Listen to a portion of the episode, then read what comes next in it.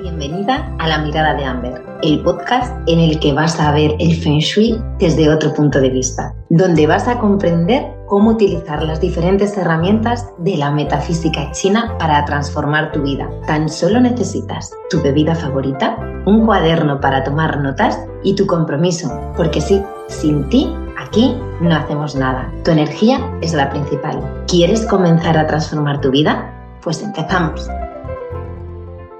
Bienvenida a un episodio más de La mirada de Amber. Hoy hablamos de uno de los espacios más importantes a tener en cuenta en tu hogar. Y no solo desde el punto de vista del feng shui, no, también desde el punto de vista del diseño de interiores, tu recibidor. Sí, ese punto de conexión entre el exterior y el interior de tu hogar, tu paraíso. El recibidor es la estancia que te da la bienvenida a tu hogar. Bueno, en realidad a ti y a todos los que vienen a visitarte. Por este motivo, debes de cumplir con una serie de puntos básicos de requisitos para que sea agradable, te transmita bienestar y tenga buen feng shui. Esto, como siempre, es la base de todo. El recibidor o hall de entrada para el feng shui simboliza el inicio, los nuevos comienzos y es uno de los puntos principales que tenemos en consideración a la hora de realizar una auditoría. Es una de las entradas principales de energía. Y digo una y no la entrada principal de energía porque esto va a depender de si vives en una casa, en una planta baja o en un piso, de si el acceso a tu vivienda es directamente desde la calle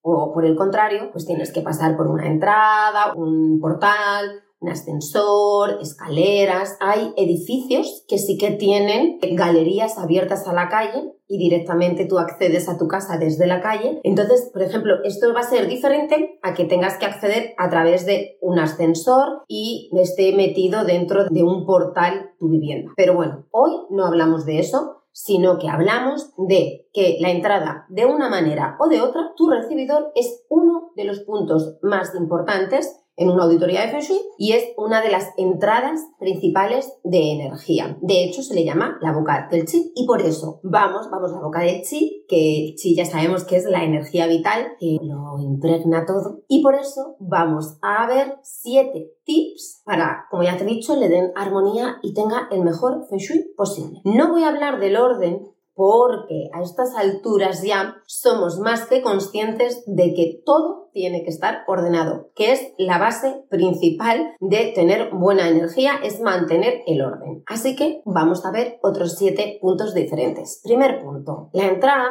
al igual que toda tu vivienda, pero para mí la entrada junto con el dormitorio quizás lo que más, debe de transmitir tu personalidad y debe de transmitirte sensación de calma y proporcionarte bienestar. Para mí es muy importante el hecho de que cuando llegues a casa te sientas cómoda, tengas esa sensación de calma, de que llegues a tu refugio, a tu paraíso, a tu oasis, con lo cual es primordial que la decoración que exista en ese lugar te guste, que esté todo en armonía y que te transmita a ti esa sensación. Es fundamental, repito, que tenga todo, todo, todo lo que a ti más te guste y que para ti sea eso, sensación de calma y de bienestar. Esto nos lleva al consejo número dos. Dentro de esa sensación ya sabemos que el olfato es de los cinco sentidos el que más nos lleva y nos traslada a recuerdos y puede casi que trasladarnos a cualquier lugar. Entonces, que es súper importante que cuando tú entres en tu hogar, en tu vivienda, el aroma sea un aroma que a ti te transmita calma, bienestar, relajación, paz. Tenemos un montón de aromas yin. Si eres de las que le gustan los difusores de aromas, los ambientadores, inciensos, estás de enhorabuena porque lo tienes muy fácil. De hecho, como te digo, hay un montón de aromas yin que nos bajan las revoluciones y que son fabulosos como la canela, la lavanda. Para mí, uno de mis favoritos, Ilan Ilan. De hecho, mi perfume lleva notas de este aroma tan bello y, ay,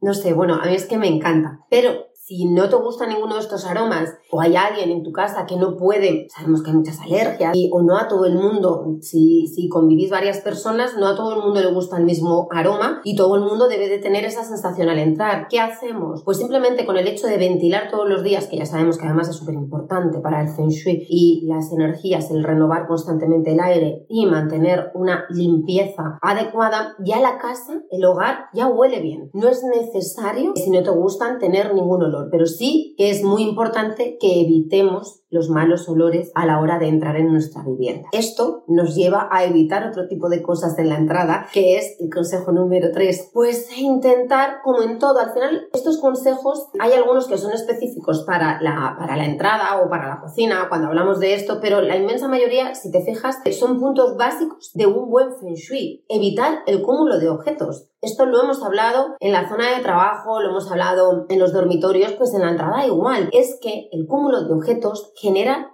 estancamiento. Estanca la energía. La energía estancada se convierte en sachi, energía negativa, que hace que no tengamos todo esto que buscamos con un estudio de energías y armonizar las energías de nuestros espacios. Entonces, es súper importante que el recibidor esté despejado, que los únicos elementos que haya elementos decorativos, sean los propios del recibidor. No utilices el recibidor como trastero que en muchos casos ocurre eso, cuando haces, por ejemplo, un cambio de estación y hacemos vacío y estamos mirando que quedamos, que no nos quedamos, lo que mandamos a reciclar, se tiene tendencia a llevarlo todo para que no se olvide a la entrada, porque es más cómodo a la hora de salir coger las cosas desde ahí. Pero claro, ¿qué ocurre? Que porque tú lo hagas durante un par de horas, una o dos veces de forma esporádica, no ocurre nada. Pero si tú mantienes tu recibidor, pues eso, como he dicho antes, como si fuese el trastero, donde todo lo que te estorba o todo lo que quieres sacar está de forma permanente ahí, estamos creando un mal feng shui. Y recordemos, para el feng shui, el recibidor son los nuevos comienzos, el inicio de todo. Eso, entre otras muchas cosas, cuando nos ponemos luego a analizar y ver las energías que hay.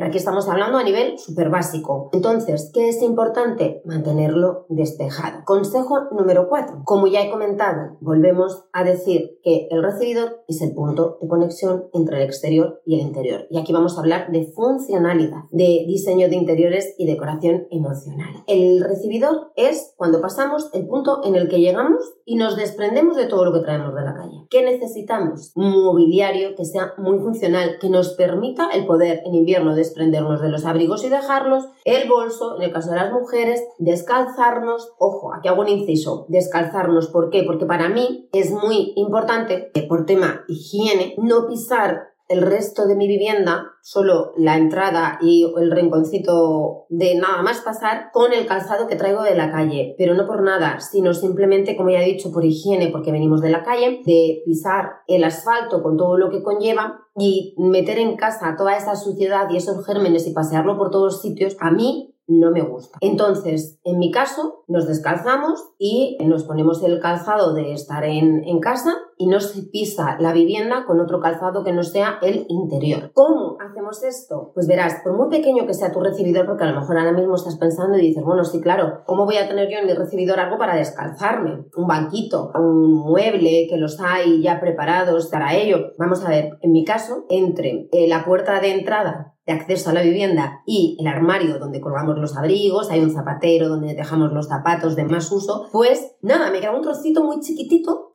en el que lo que hemos puesto es un puff, un simple puff que te permite llegar, sentarte y hacer todo esto. Pero hoy en día, de verdad, hay un montón de soluciones alternativas. De verdad, o sea, yo he visto cada monería, unos banquitos para sentarse con unos cajoncitos, o sea, no es algo complicado por mucho que digas que tu recibidor es pequeño. Se puede hacer y si no siempre puedes tirar como, como es mi caso de un pequeñito para desprenderte de todo aquello que traes porque mm, volvemos a repetir la entrada, el recibidor es el punto entre tu hogar y la calle y en este punto tenemos que llegar, bajar revoluciones, encontrarnos bien, desprendernos de las cosas para no estar pasando toda la energía ya por nuestro hogar. Nuestro hogar es nuestro refugio, nuestro paraíso y necesitamos entrar con muy buena energía y bajar revoluciones. Ese era el punto 4 y nos vamos al consejo número 5. Y aquí te va a sonar extraño, pero esto es de la mirada de Amber y yo cuento cómo practico y cómo vivo yo y cómo les enseño a mis clientes a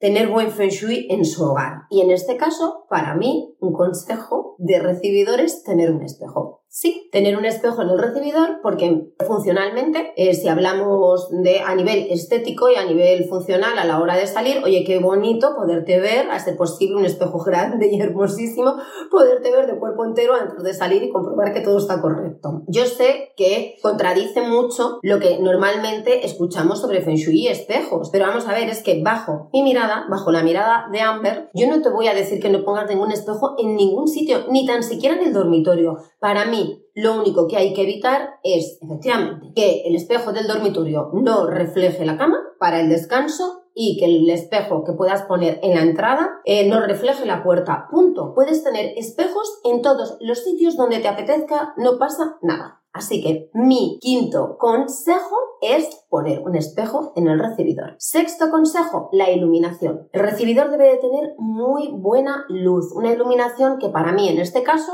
me gusta que sea cálida. ¿Por qué? Pues por lo que vengo repitiendo todo el tiempo, porque venimos de la calle con energía yan y tenemos que bajar revoluciones. Entonces la iluminación cálida nos lleva a esa sensación yin, a esa sensación de bienestar, de relajación, que nos baja revoluciones para luego irnos al resto de nuestras estancias de nuestro hogar. Si puedes y el espacio te lo permite, en este punto, como ya he dicho, mi recibidor no es tan grande, por eso tiene un puff, tampoco me permite hacer esto, es que aparte de la luminaria de techo, tengas una de pie o de mesa en algún mueble que tengas en la entradita. ¿Por qué? Pues porque el, recibidor ya sabemos que al final es el punto de unión, a lo mejor por ejemplo en mi casa es entre el salón, la cocina y el pasillo, en otras casas es el acceso a las escaleras, o sea, es, un, es una estancia, un sector por el que pasamos mucho. Y bueno, aquí ya estamos hablando de economizar. Si tú tienes una luz, una luminaria de techo, de luz general, que ilumina bastante el, recibidor. Para esos momentos en que no necesitas tanta luz, oye, pues tener una puntual para encender es fabuloso. Que no, que no da la dimensión para ello, bueno, pues si no te da la dimensión para ello, te debe de pasar lo que a mí, que no es necesario encender nada para esos tránsitos, con lo cual con la luz del salón o la de la cocina pasamos y ya está. Pero sí que es importante que la luz sea cálida, que cree ese espacio acogedor que es nuestro recibidor. Y por último, y para mí muy importante, por eso lo he dejado para el final, mantén protegido tu hogar de energías negativas. Hay un episodio en el que hablamos sobre las cinco formas diferentes más comunes y más fáciles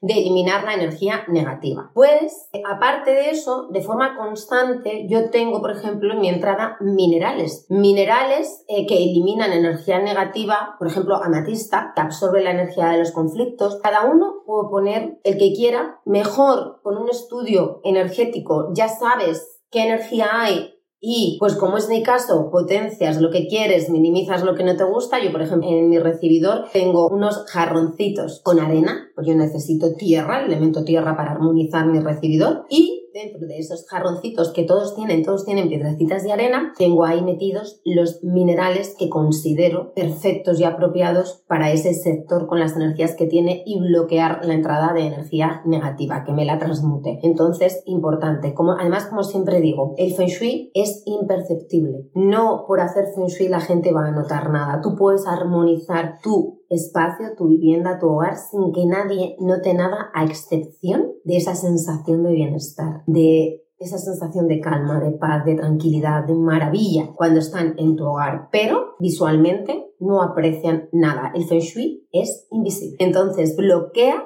la entrada de energía negativa en tu casa. Hasta aquí los siete consejos para tener muy buen feng shui, muy buena energía, muy buena sensación cuando entres a tu hogar a través de la entrada que como ya he dicho es uno de los puntos principales en una auditoría de Feng Shui. Nada más que darte como siempre muchísimas gracias por estar aquí, por escucharme, que espero que empieces a aplicar los consejos y que nos vemos el próximo jueves. Chao. Gracias por escuchar la mirada de Amber. Si todavía te queda curiosidad por seguir conociendo cómo utilizar las energías en tu día a día para mejorar tu vida y conseguir tus sueños, te espero en el próximo episodio. Y si quieres conocer más cositas sobre mí, te dejo mi perfil de Instagram, arroba donde te doy consejos diarios y mucha, mucha más información para mejorar tu conocimiento sobre Feng Shui y con ello también tu vida. Te veo la próxima semana. Un beso.